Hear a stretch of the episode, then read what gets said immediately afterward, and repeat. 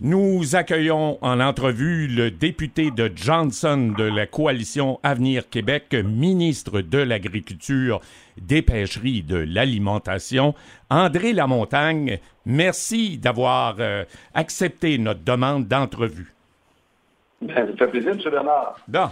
On commence avec euh, une nouvelle qui est tombée euh, jeudi dernier. Et euh, on parlait d'un vœu, euh, pas juste d'un vœu, d'une action de Québec qui lance une démarche de modernisation du règlement sur les exploitations agricoles en partenariat avec le milieu. Il y a le ministère de l'Environnement également euh, dans l'équation et le, le ministère de l'Agriculture. Qu'est-ce qu'on vise avec tout ça? Ben, dans un premier temps, il faut savoir, M. Bernard, que le REA, si on peut, le règlement sur les exploitations agricoles, date de plus de 20 ans. Puis en 20 ans, ben, un, il n'a jamais été modernisé ou, ajusté. C'est sûr que le, tout le contexte dans lequel il a été mis en place a changé. Euh, il y a eu des améliorations, si on veut, des pratiques environnementales de façon marquée. Par contre, il y a eu la détérioration de, de certains cours d'eau. Alors, L'objectif, 20 ans plus tard, c'est quelque chose qu'on avait annoncé l'an passé qu'on voulait travailler dans cette direction-là. C'est de faire en sorte, avec les connaissances qu'on a aujourd'hui, avec les pratiques qu'on a, avec l'état des lieux, est-ce qu'il y a des choses qui pourraient être modifiées dans le règlement, avec comme objectif, toujours en tenant compte, en prenant soin tout à fait de notre environnement, mais de, permettre aux agriculteurs, si on veut, d'augmenter euh, leur superficie en culture? Alors, c'est un peu l'idée du chantier qui est lancé. Là. Oui. Et euh, ben, en tout cas, ça, c'est, euh, comme on dit, quelque chose qui va porter ses fruits. C'est, euh, en tout cas, indéniable. Tout à fait. Ben, d'abord, on a un règlement qui va être en, voie d'être accepté là, incessamment, qui déjà va faire des premières modifications au REA. Aussi, la semaine passée, à l'occasion de la rencontre des partenaires de la politique bioalimentaire, j'ai annoncé que dès cet automne, il y aurait, un, un, nouveau aussi changement qui viendrait permettre d'augmenter ou de libérer euh, rapidement plusieurs milliers d'hectares qui ont un potentiel agricole. Puis après ça, ben, c'est vraiment de lancer une démarche de consultation formelle qui vise à moderniser le règlement, où là, on va tenir compte de l'amélioration des pratiques, mais aussi, ben, c'est que tout le secteur municipal agricole, les groupes environnementaux, les différents ministères vont être appelés à contribuer à cette démarche-là qui va, qui d'ailleurs cet été. Est-ce que ça a un lien, euh, M. Lamontagne, avec les municipalités, les MRC euh, du Québec, qui, pour euh, demander une dérogation dans les règlements d'urbanisme, euh, veulent, pour combler les besoins d'espace, parce qu'il n'y en a pas beaucoup, vont faire appel à la CPTAQ pour essayer d'avoir un peu plus d'espace?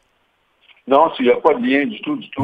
C'est vraiment, vraiment en fonction du, règlement. Puisqu'il y a certains règlements dans tous les endroits au Québec où il y a des bassins sang, ça fait en sorte que depuis 20 ans, les propriétaires d'une terre agricole ne peuvent pas agrandir leur culture. Exemple, si vous, M. Donald, vous avez une terre, exemple, de 100 hectares, sur les 100 hectares, bien, il y a 40 hectares qui, est exploité, il y a 60 hectares qui n'est pas exploité, qui est en, foresterie, si on oui. veut. vous n'avez pas l'autorisation de pouvoir augmenter vos superficies en culture. Puis parallèlement à ça, ben, il y a toutes sortes de réglementations qui viennent un peu réduire ou donner davantage de contraintes aux agriculteurs, qui font en sorte que d'un côté, ils ne peuvent pas augmenter, d'un côté, même, ils voient leur superficie culturelle diminuer dans un contexte où l'offre alimentaire doit augmenter au Québec, la population grandit, alors les gens, ben, savent plus trop tôt où se retourner pour être capable d'augmenter leur capacité de culture. Alors c'est dans cette optique-là qu'on cherche à poser ces gestes-là. OK, on voit très bien. Quand vous l'expliquez, c'est assez clair. Ça veut dire le milieu municipal qui veut avoir plus d'espace, on n'est pas rendu là. là. Ben, en réalité, le municipal, euh, honnêtement, c'est que par le biais, il y a la loi sur la protection du territoire et des activités agricoles euh, qui est en vigueur au Québec depuis 1978. Puis dans cette loi-là, il y a certains mécanismes qui sont prévus quand les municipalités, les communautés euh, ont des besoins, ben, ils peuvent présenter des demandes à la Commission de protection du territoire agricole pour, pour, pour, voir si c'est possible pour eux d'avoir accès à davantage de terre pour combler leurs besoins. Alors ça, c'est des choses qui sont actuellement qui sont possibles aujourd'hui. Oui. dans un autre dossier, M. Lamontagne, pénurie de main-d'œuvre, on sait qu'il y a des besoins criants dans le milieu agricole.